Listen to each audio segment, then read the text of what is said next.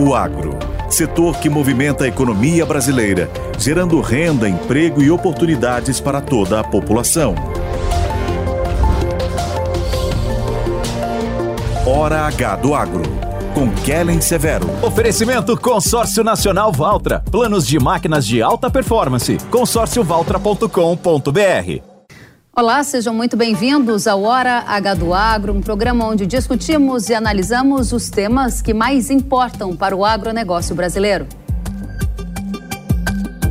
Há um mês do início do plantio da safra verão, estados registram restrição no abastecimento de diesel. A defasagem entre o preço vendido pela Petrobras e o mercado internacional está em 24%.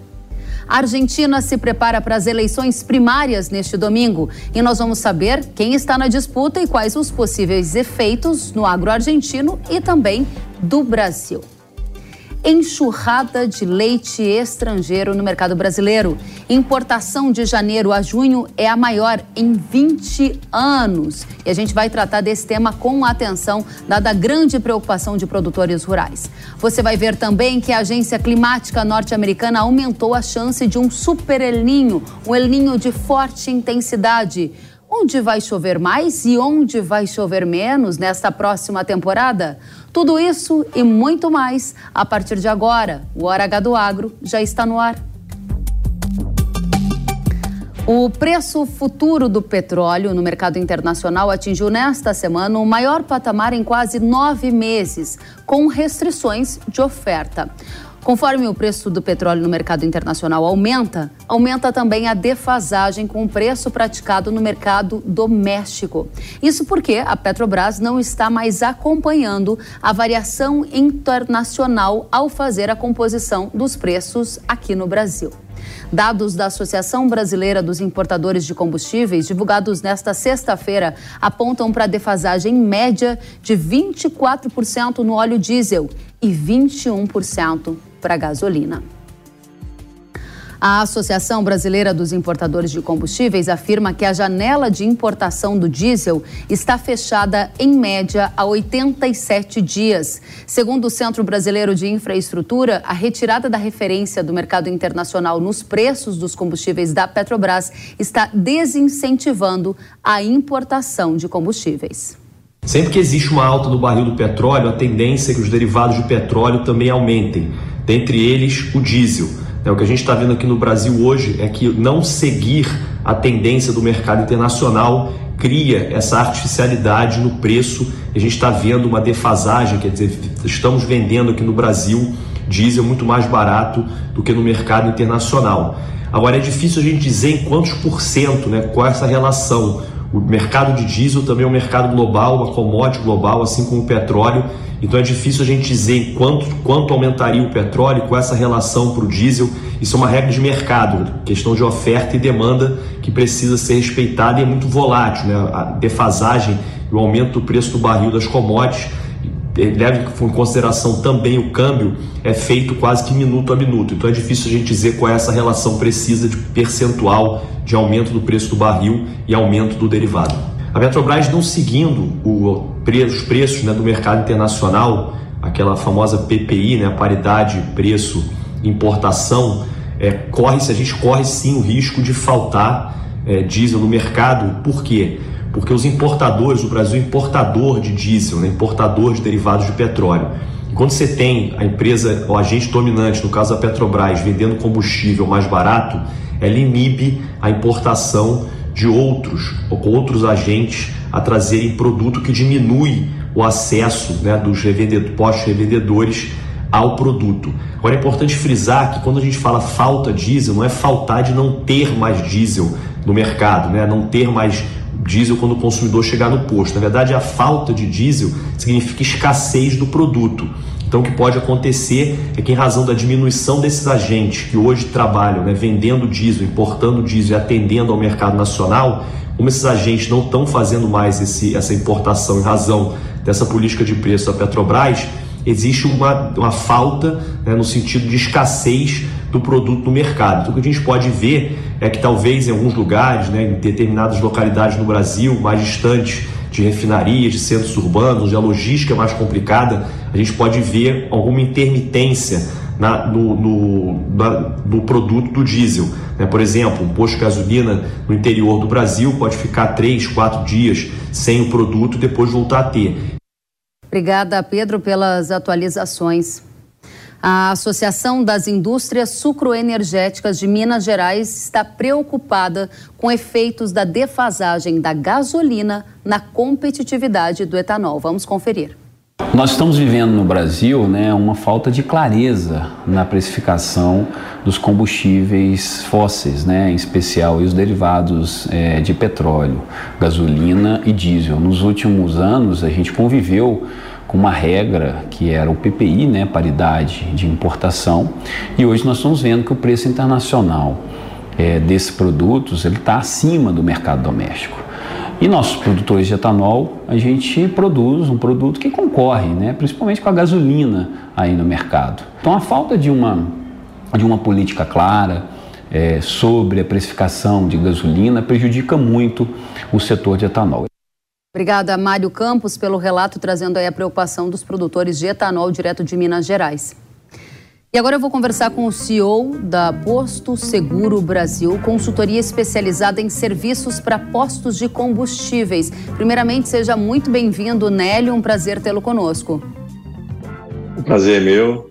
Estou à vontade aqui para responder seus questionamentos. Muito obrigada. A primeira questão é que você fez, na sua consultoria, uma pesquisa e essa pesquisa constatou que vários postos de combustíveis já estão relatando falta de diesel. A pergunta é: quantos postos foram consultados? Como é que está esse cenário no Brasil de acordo com o seu levantamento? É, na nossa consultoria, nós temos 300 clientes é, impactados com os nossos serviços e a gente fez uma pesquisa geral, teve 85 respostas e isso é variado entre postos de combustíveis e TRRs, que são os transportadores, revendedores e retalhistas, que fazem exatamente essa parte de entrega para o agro. Nélio, essa é uma questão importantíssima. Você consultou quase 100 fontes, então, diferentes estados brasileiros, e a conclusão que você chegou é que há falta ou restrição de diesel em quantos estados do Brasil? São. É, eu vou contar os que. É, hoje, 23 estados têm problemas específicos, tá? Então, não é que esteja faltando já no mercado, é restrição. O que é isso? O posto de gasolina coloca um pedido de 30 mil litros e a companhia distribuidora só disponibiliza, só disponibiliza 20, 15 mil litros. Então, há uma restrição de volume, não está normalizado o abastecimento. Isso é atípico, isso não existe. Geralmente você é atendido na sua necessidade. Interessante. A gente está exibindo agora para a nossa audiência que nos vê pela televisão um mapa que foi feito pela consultoria do Nélio, mostrando aí nas áreas pintadas quais são os estados em que já há postos de combustível ou melhor dizendo, que há uma dificuldade para conseguir a quantidade integral que foi demandada de óleo diesel. Então a gente vê que nesse mapa é uma situação que já está acontecendo em diferentes regiões do país. Nélio, volto eu, com você. Eu... Pois não colocando aqui, na região Nordeste, só o Piauí e Sergipe ah, que não, não, manifestou algum problema. Tá? Na região Norte, eh, não teve informação do Amazonas, é, do, a, do Amapá e de Roraima. O, o restante do Brasil, todo ele está com problema de restrição. E essa restrição na oferta do diesel ocorre por quê, na sua opinião, Nélio? Bom, é, o Brasil ele é dependente de importar o produto refinado. O, estamos falando do S10, tá? O S10 não existe S500 lá fora para importar, só o S10 e o Brasil ele depende de 25 a 30% de importação desse produto.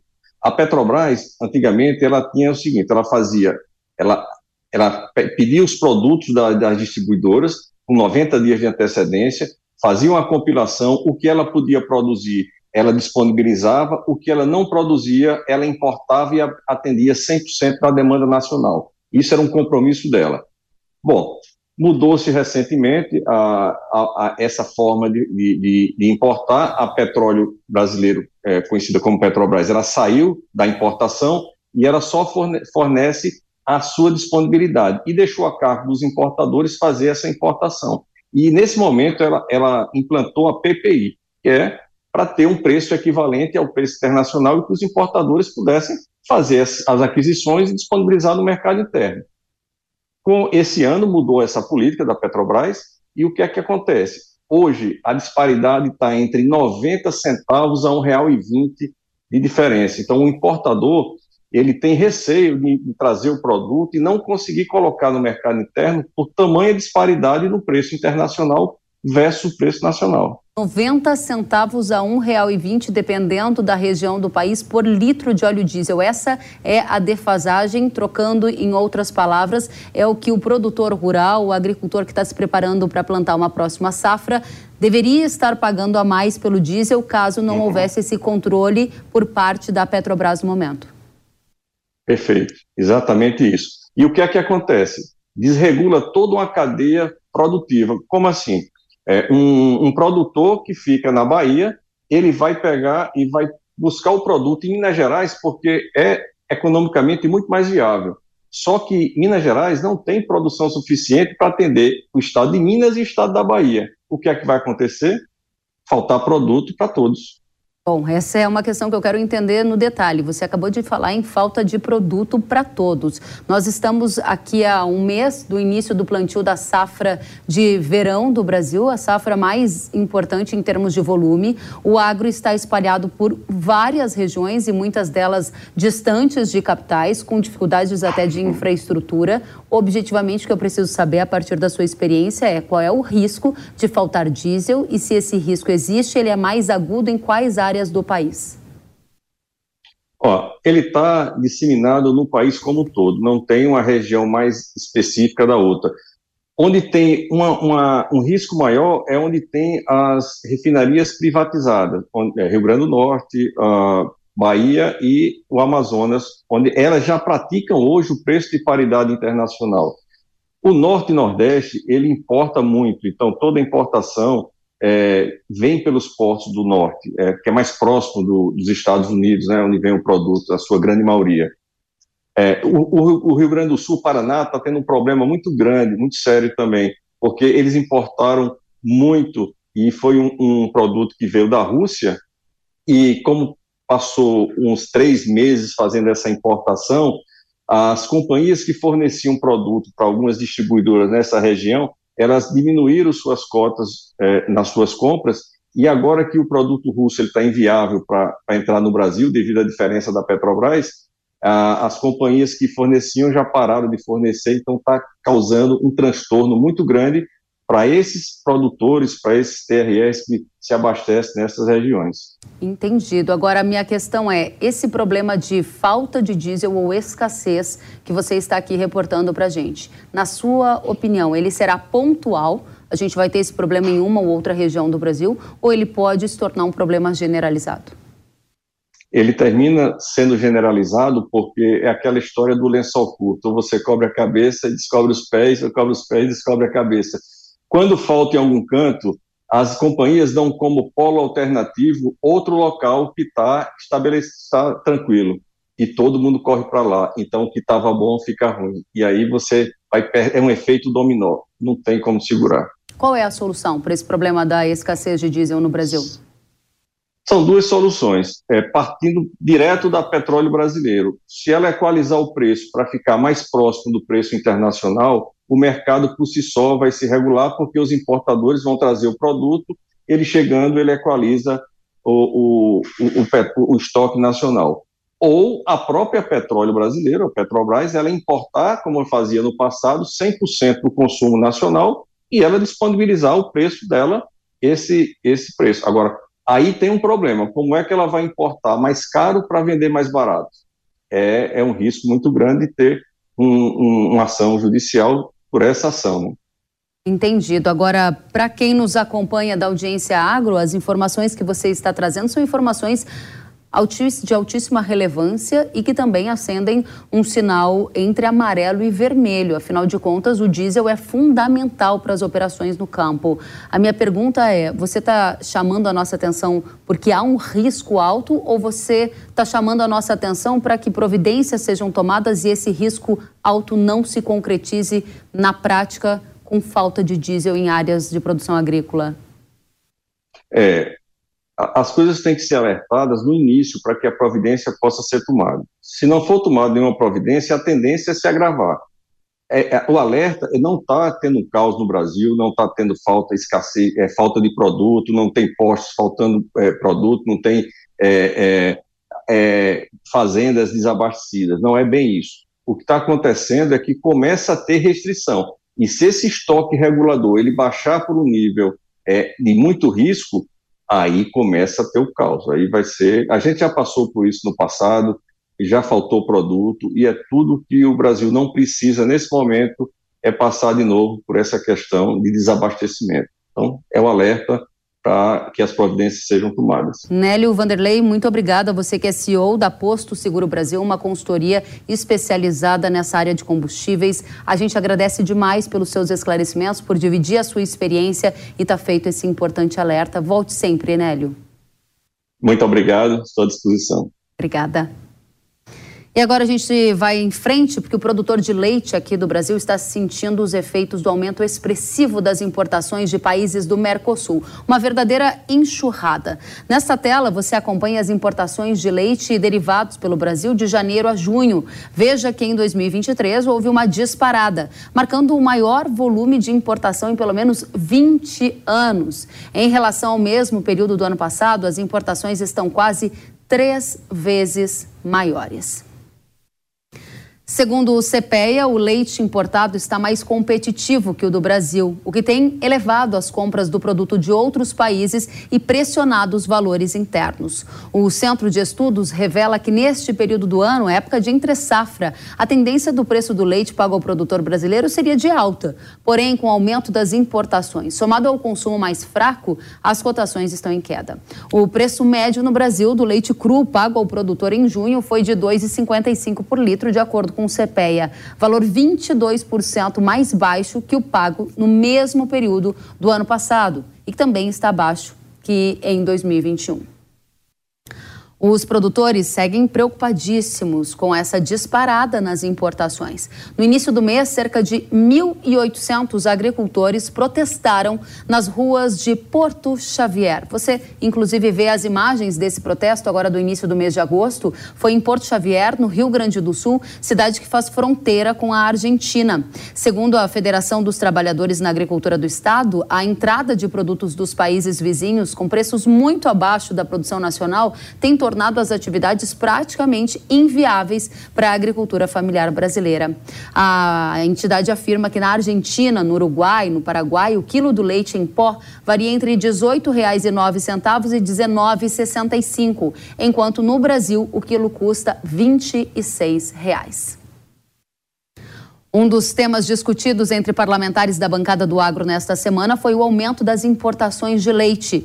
O deputado Domingos Sávio, do PL de Minas Gerais, disse que o Brasil está passando por uma importação de leite que ele classificou como predatória. Vamos ver. Estamos sofrendo com uma importação predatória que destrói a produção nacional e não beneficia em nada o consumidor. Eu vi deputados trazendo fotos da gôndola do supermercado com um litro de leite no supermercado a sete reais. Não baixou o leite no supermercado, mas tem empresa pagando ao produtor rural pouco mais de dois reais por um litro de leite. Não paga o custo de produção. E por que isso? Por que, que essas empresas, algumas multinacionais, fazem essa covardia? E como que elas conseguem fazer isso?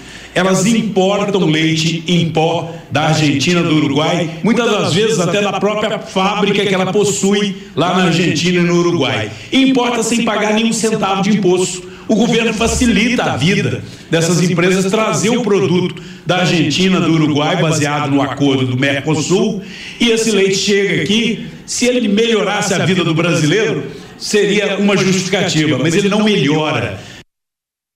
O deputado disse também que apresentou um requerimento para retirar o leite da lista de produtos do Mercosul isentos de imposto ao entrar no Brasil.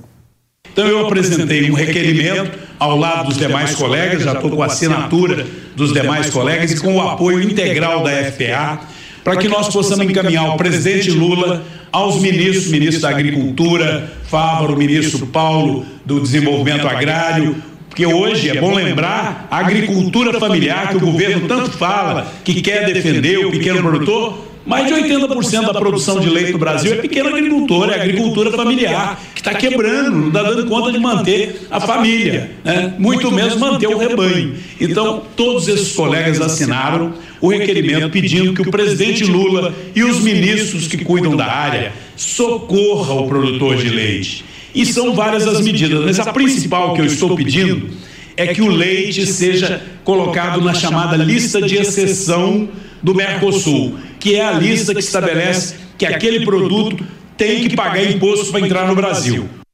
Muito obrigada ao deputado Domingos Sávio pelas colocações. A gente vai cobrir com atenção ainda mais o leite nesta edição. Porque nesta semana o ministro da Agricultura, Carlos Fávoro, afirmou que o governo vai comprar leite em pó a preço de varejo através da Conab para ajudar o setor no momento de crise. O anúncio da medida foi feito durante a Agroleite, evento que ocorreu em Castro, no Paraná. Venho aqui já junto com o presidente da Conab, está aqui Edgar Preto, para pegar sensivelmente as demandas, com o compromisso de vocês, ainda com vocês, que ainda nesta semana começamos medidas emergenciais aquisição a preço de varejo de leite em pó pelo governo federal para enxugar esse mercado e já garantir rentabilidade às cooperativas, que vão consequentemente gerar rentabilidade aos nossos produtores.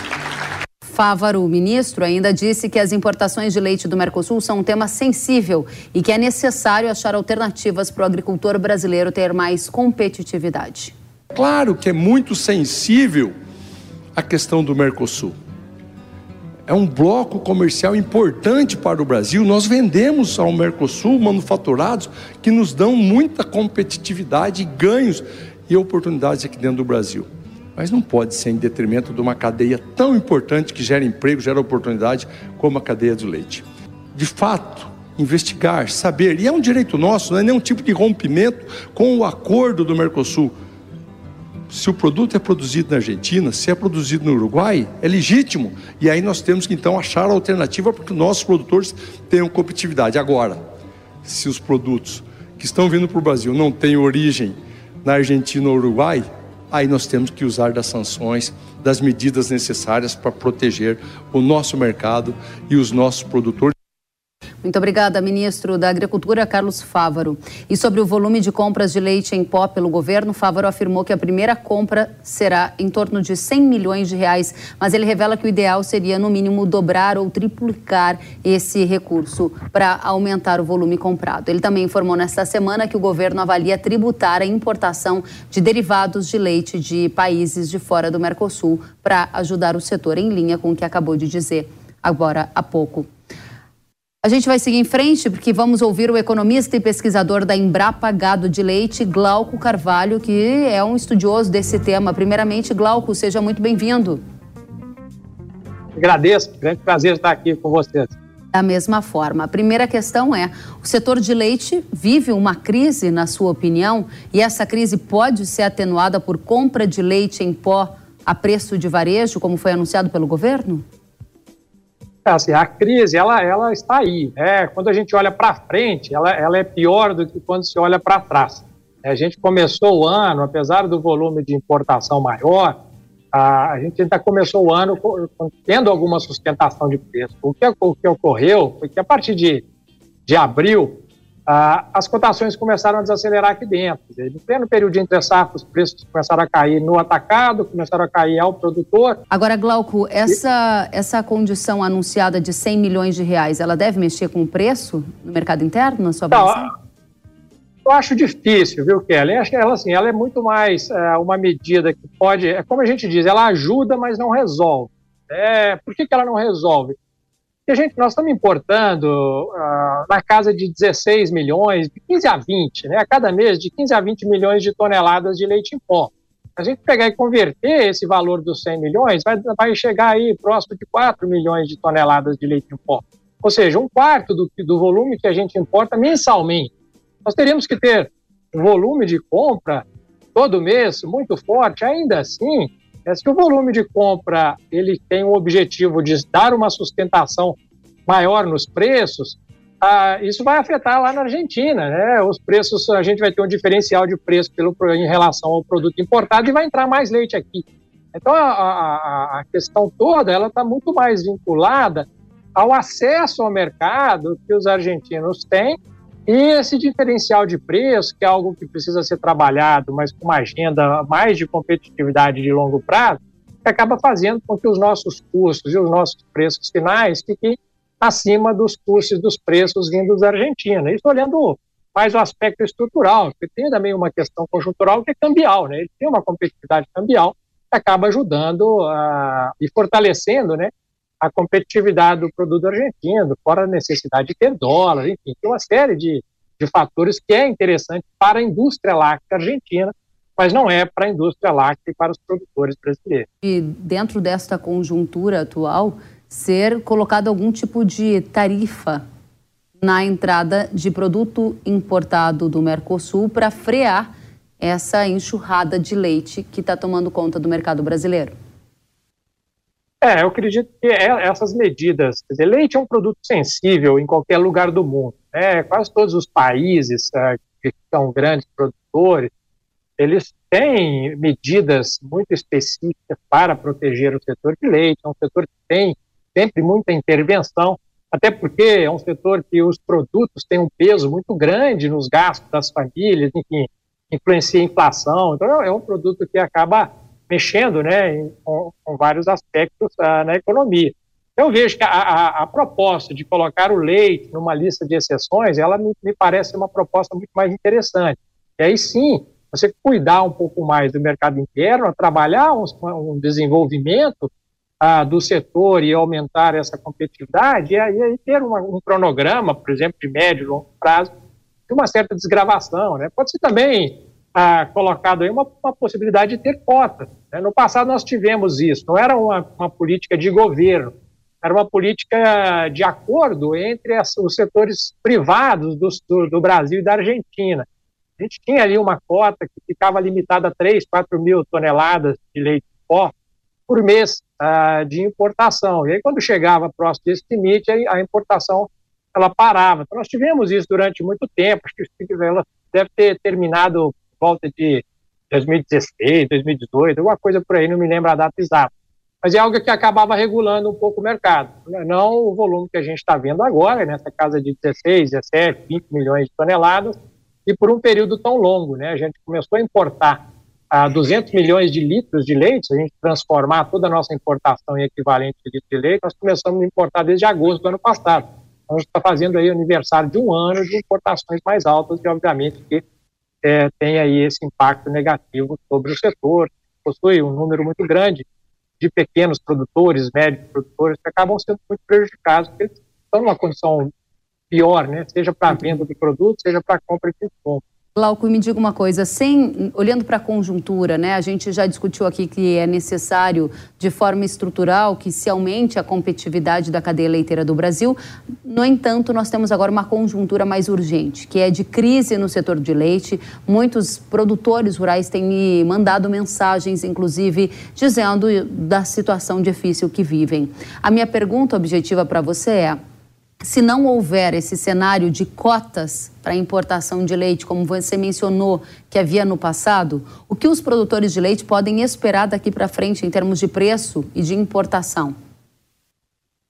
É, eu vejo que assim, a, se a gente não tiver nenhuma restrição nessa entrada, a tendência baixista para os preços ela deve seguir e deve se acentuar, porque a gente vai entrar agora no período de safra. À medida que a gente vai ter uma safra crescendo, uh, isso mais uh, tomando aí o leite importado, uh, e sem uma demanda que vem reagindo muito, quer dizer, no primeiro semestre a nossa demanda estava pior do que o primeiro semestre do ano passado, você não tem sustentação de preços, e aí o produtor, obviamente, ele vai ficar numa situação complicada, né? Glauco Carvalho, economista e pesquisador da Embrapa Gado de Leite, agradeço muito pela sua presença, pelos esclarecimentos. Volte sempre. Obrigada. E nós vamos para um rápido intervalo e na volta você vai ver que a chance de um super El Ninho aumentou de 20 para 66%. A gente vai saber o que isso significa e a expectativa da chegada das chuvas, as chuvas plantadeiras para a safra 23-24. Não saia daí, voltamos já.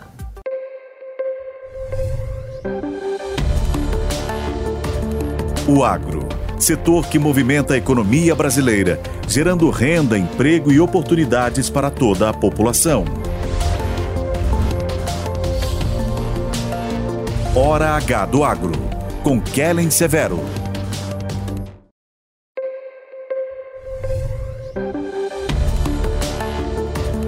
O agro, setor que movimenta a economia brasileira, gerando renda, emprego e oportunidades para toda a população. Hora H do Agro, com Kellen Severo. Estamos de volta com Hora H do Agro aqui na tela da Jovem Pan News. Neste domingo, dia 13, acontecem as eleições primárias na Argentina. Essas eleições são uma espécie de rodada preliminar para definir os candidatos que vão disputar a presidência do país em cada partido político.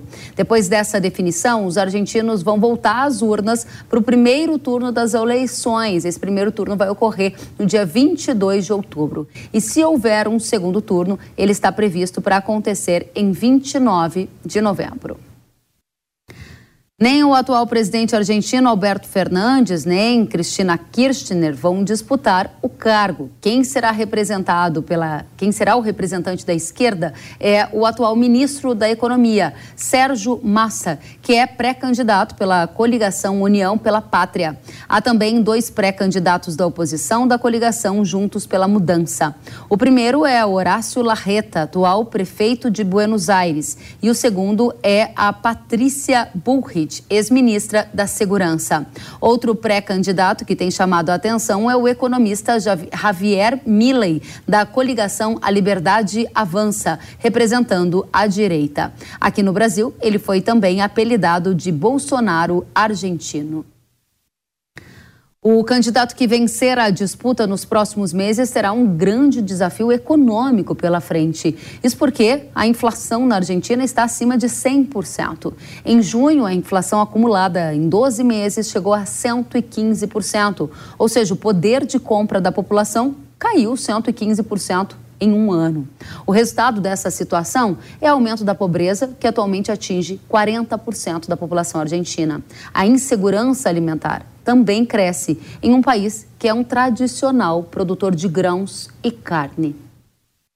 A gente vai tratar da eleição da Argentina olhando do aspecto de impactos na economia do nosso vizinho, impactos no Brasil e também no agro da Argentina e do Brasil. Por isso a gente convidou Gustavo Segré, que é consultor econômico, comentarista da Jovem Pan News. Segré, seja muito bem-vindo mais uma vez. Muito obrigado, é um prazer estar aqui com vocês. Da mesma forma, a primeira pergunta é: neste momento, a sua visão é que as primárias definirão quais principais candidatos para a disputa da eleição? Bom, quando você avalia esses quatro candidatos que você indicou, a única dúvida está na coalição Juntos pela Mudança, através de Patrícia Bullrich, que está primeira nas pesquisas, pelo menos até agora, e Horácio Rodrigues Larreta. Já definido quem será o candidato da esquerda, Sérgio Massa, que em qualquer país sério seria ejetado do cargo. Ele hoje é ministro da Economia, ou seja, quem provocou todos os desmães da economia é o candidato para resolver os desmães que ele mesmo provocou. E o curioso de tudo isso, Kellen, é que tem gente que ainda vai votar nele. Em qualquer país sério isso não aconteceria. Do outro lado temos muito à extrema direita, ele se define como um anarcocapitalista, o Javier Milei, uma pessoa de uma característica física bastante peculiar, o seu cabelo todo despenteado e uma fala bastante agressiva na sua discursiva, mas de qualquer maneira capta muito a atenção, sobretudo da juventude. E a dúvida é: que será que terão que fazer para resolver essa crise que vem de tanto tempo? E a dúvida é qual será o mais apto para isso. E aí você observa que se os problemas foram gerados pela esquerda, claramente não é a esquerda que vai resolver os mesmos problemas por ele gerado.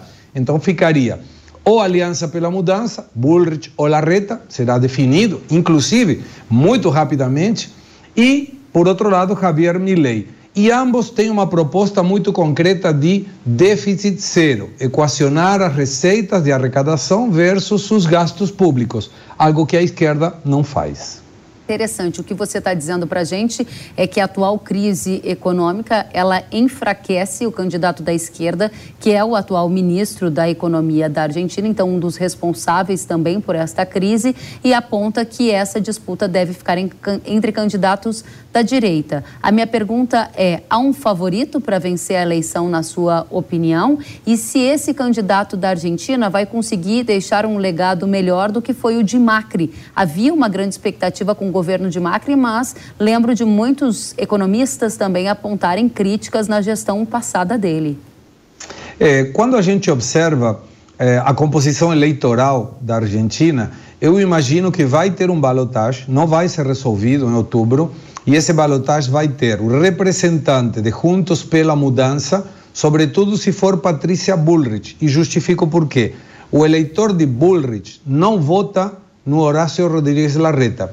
Esses votos de Bullrich, imaginando que Larreta ganhasse as primárias, iriam para Javier Milei.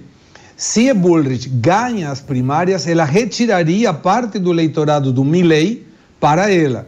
E aí a segunda eleição em novembro estaria entre Sérgio Massa, curiosamente, porque tem um 25, 30% do que eu denomino a dissonância cognitiva militante. Não importa o que eles veem, não importa o que eles leem, não importa a pobreza que está gerado, mas ele continua votando nesse modelo econômico e político. E o Milley, que está com uma margem de 15, 17% de preferência eleitoral, tem muito para crescer, mas não me parece que seja o momento dele ainda porque ele está muito fraco nas, eh, nos estados provinciais e vai precisar, inclusive, mesmo ainda ganhando, um Congresso que seja favorável às reformas. E ele não tem essa força hoje. Então, diferente do que eu havia concluído anteriormente, você está dizendo que a disputa de fato vai se dar entre esquerda e direita e a definição que se precisa fazer agora é qual vai ser o candidato da direita, correto, Segre? É, é um centro-direita, mas Larreta está um centro mais centro e Bullrich é um centro mais à direita e o Milley muito mais à direita no conceito, por exemplo, de propor venda de órgãos no setor privado, avaliar a possibilidade de vender crianças, inclusive, no futuro. É um, é um discurso que a gente não está muito acostumado, não. É, realmente. Agora, a minha questão para você é, trazendo para a comunidade agro, o agro é muito importante para a Argentina, é muito importante para o Mercosul e é importante para o Brasil. O que, que você enxerga de possibilidades de mudança nesse cenário mais da agropecuária a partir do resultado da eleição argentina que se aproxima? Imaginando por um momento que o milagre aconteça e o Sérgio Massa possa ganhar a eleição, não vai mudar nada do desastre que tem hoje. Uma economia que, além de ter um dólar oficial, próximo dos 300 pesos, e um dólar real, que é considerado ilegal, mas é o que rege a economia em geral, de 600 pesos. Ainda a Argentina tem o que se denominan retenções às exportações, que é o imposto que o produtor paga para exportar o produto. Então ele já recebe a metade do valor do tipo de câmbio e além disso, sobre esse valor tem retenções que podem chegar a 30%, 35%. Se ganha o Juntos pela Mudança, mais ainda se ganha Milei, essas retenções devem terminar. Não poderá ser no curto prazo, porque se terminar no curto prazo, o déficit fiscal primário da Argentina aumentaria pelo menos em quatro pontos sobre o PBI. Um absurdo. Mas ele deveria ir normalizando o tipo de câmbio, porque ninguém consegue comprar dólares nessa cotação, e melhorando a questão de equilíbrio fiscal, para que a partir do equilíbrio fiscal, as contas públicas melhorando, possa normalizar o tipo de câmbio e reduzindo essas retenções às exportações. E aí vai ficar um agro argentino muito mais competitivo. E isso pode ser um problema para o Brasil no médio prazo. Interessante. O que, que você acha que foram alguns é, erros de Macri que não podem ser repetidos por uma centro-direita ou direita que venha a ganhar a eleição na Argentina?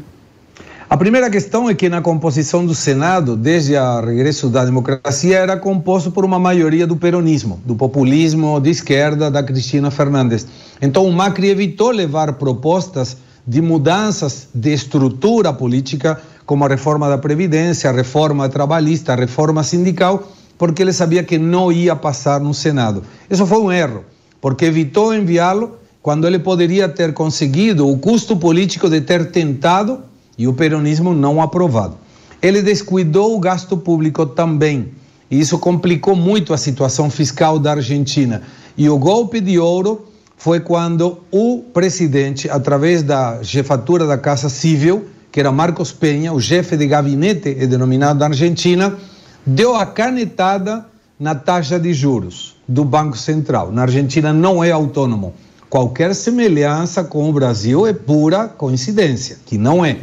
Mas aí ele determinou o final do seu governo, porque a partir de aí tudo começou a desandar. A quantidade de dólares começaram a sair do país e ele teve que pedir dinheiro no FMI. Aí mostrou debilidade política e perdeu as eleições. Excelente. Gustavo Segrel, uma grande satisfação tê-lo conosco aqui no Hora H do Agro. Fica o convite para que você volte sempre. Estaremos acompanhando com atenção a economia argentina, os impactos da eleição no agro brasileiro. Volte sempre. Muito obrigado pelo convite, às ordens. Até a próxima.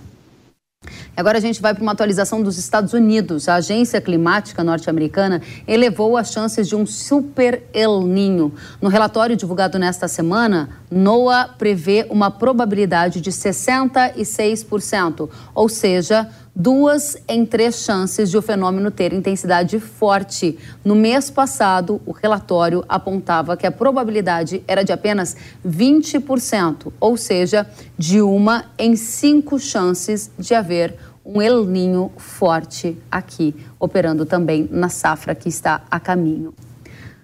Vamos entender o que esse fenômeno reserva para a agricultura brasileira com Marco Antônio dos Santos, que é agrometeorologista da Rural Clima. Seja muito bem-vindo, Marco Antônio. É, olá, Kellen, eu que agradeço o convite. É uma honra estar aqui com vocês de novo. Obrigada pela presença e diga pra gente o que um super elinho significa para a safra 23-24. Essa atualização do NOAA está em linha com o que você já esperava?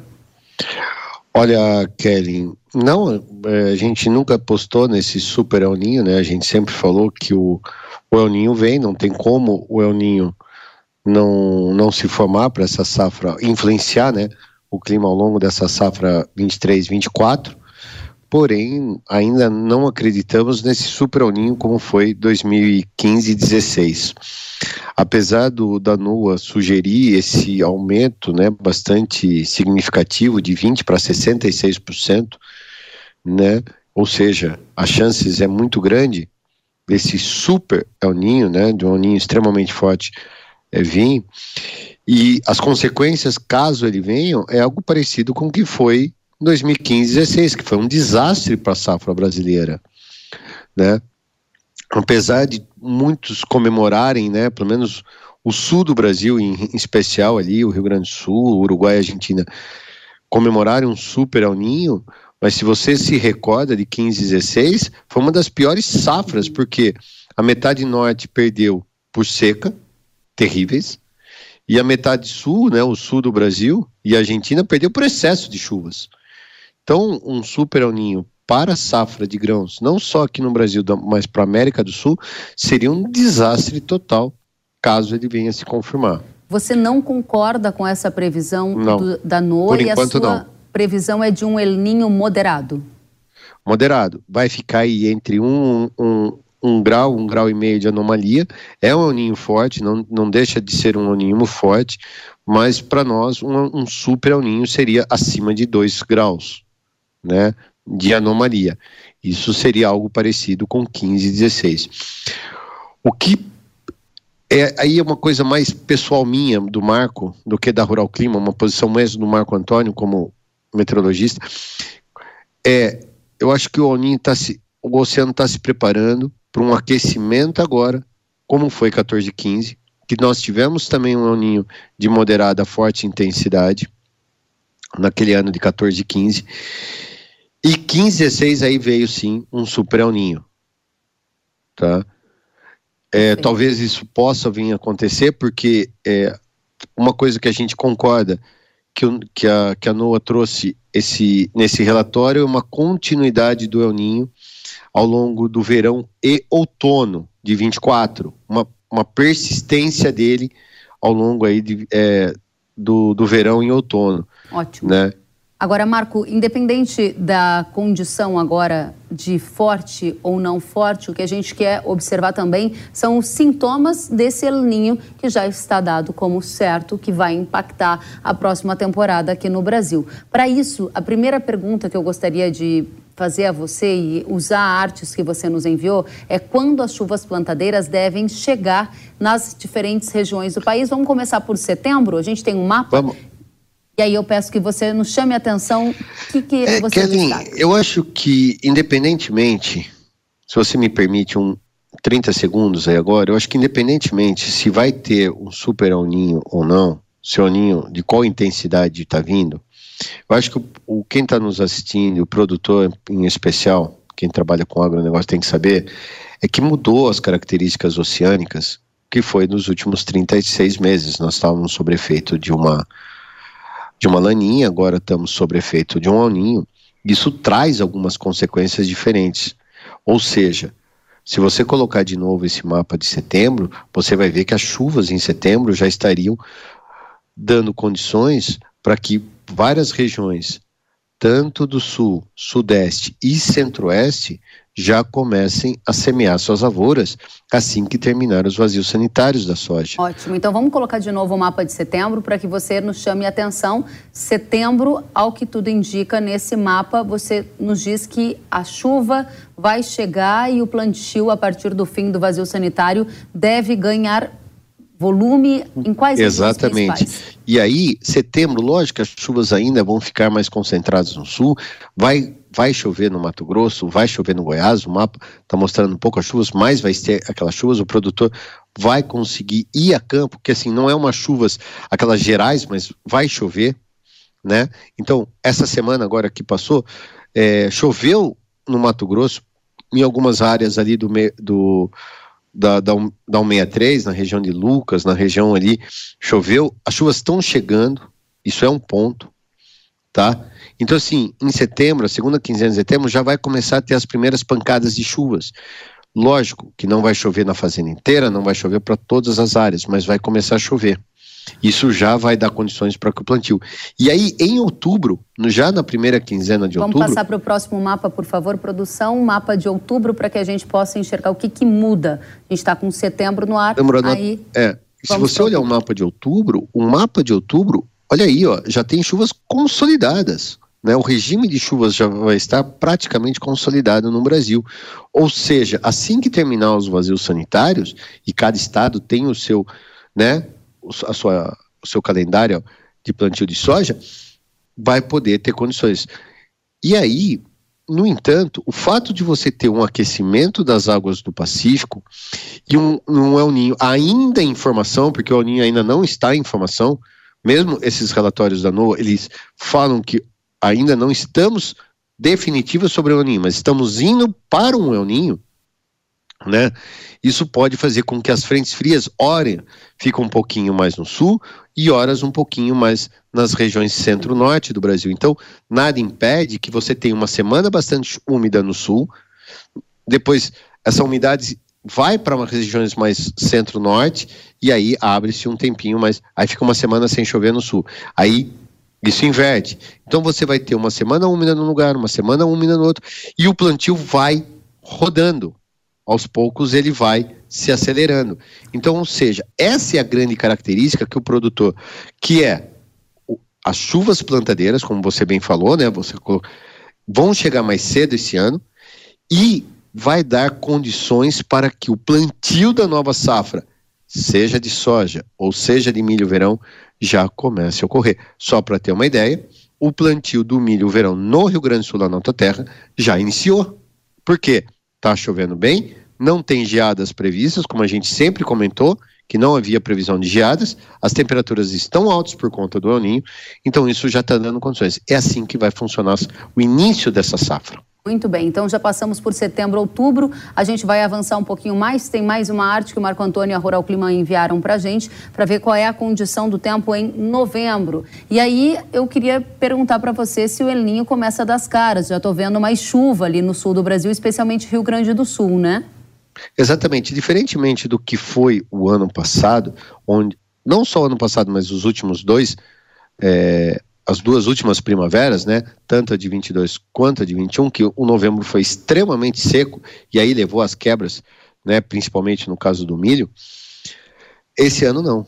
Só o fato das águas estarem mais quentes, isso vai fazer com que a primavera continue sendo bastante úmida no sul, isso favorecendo tanto o Rio Grande do Sul quanto o Uruguai, o sul do Paraguai, que também foi bastante afetado, e a Argentina, que te, teve uma terrível seca. Então, esse ano, espera-se chuvas mais regulares para o centro-sul do Brasil, independentemente da intensidade desse El Ninho, e alguns períodos de estiagens curtos, mas alguns períodos de estiagens nas regiões mais norte, como Mato Piba, norte de Minas, norte de Goiás e até mesmo algumas regiões mais leste do Mato Grosso. Excelente, ou seja, aquela gangorra em que menos chove nessas regiões do Mato Piba e mais chove no sul se confirma na sua avaliação o que você ainda não está 100% de acordo com esse boletim da NOAA que coloca de 20 para 66% a chance de um elinho forte. Você ainda está esperando para ver se essa confirmação virá, mas se vier, aí o cenário pode ser bastante desafiador, repetindo o que a gente viu na safra 15 e 16, que foi uma safra de perdas. É isso, Marco? Exatamente. Ótimo. Exatamente, que a gente não aposta nesse super ninho Tá? A gente aposta ainda numa, num ninho moderado, com algumas chuvas mais concentradas no sul do que na região norte, mas sem que haja secas severas que possam trazer uma quebra drástica à safra. No entanto, eu quero deixar um alerta aí para os produtores que, como há uma tendência de que o ninho persista para ou até o verão em outono de 24, as chances das chuvas cortarem mais cedo é enorme. Ou seja, quanto mais cedo se plantar soja, mais cedo vai colher e mais cedo se planta uma segunda safra de milho, uma segunda safra. Porque o risco das chuvas cortarem no final de março, início de abril de 24 é enorme, uma vez que você tem esse prolongamento aí do aquecimento das águas do Pacífico Dado até o outono recado. de 24. Dado o recado, Marco Antônio dos Santos, agrometeorologista da Rural Clima, obrigada pelos detalhes, volte sempre, até a próxima. Eu que agradeço, eu que agradeço, Kelly, é sempre um prazer. Da mesma forma. E a Companhia Nacional de Abastecimento, a Conab, elevou para cima a projeção da safra de grãos 22-23 do Brasil. Saiu de 317,5 milhões de toneladas no mês passado para 320 milhões. Ou seja, a produção agrícola de grãos registra um aumento de 17,4% em relação à temporada passada e alcança um novo recorde. Entre os motivos para essa elevação na comparação mensal está a produtividade superior à esperada da segunda safra de milho, que está sendo colhida neste momento. E somando a primeira, a segunda e a terceira safras de milho do Brasil, a expectativa é de uma produção recorde, quase 130 milhões de toneladas, com um incremento de 15%. Segunda safra, que é a mais volumosa, foi indicada pela Conab em 100 milhões de toneladas, é a maior produção da história e é um aumento de 16,6% em relação ao ciclo anterior.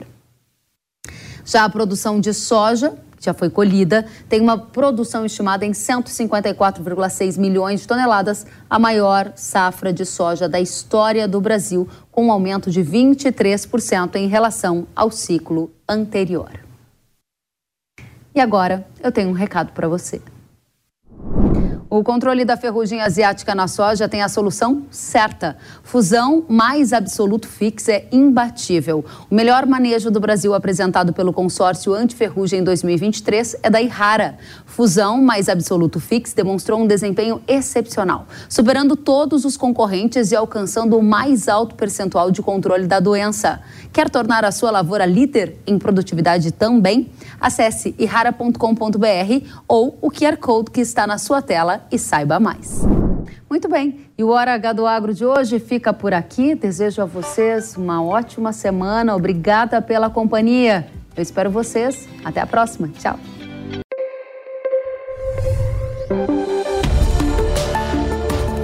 O agro, setor que movimenta a economia brasileira, gerando renda, emprego e oportunidades para toda a população.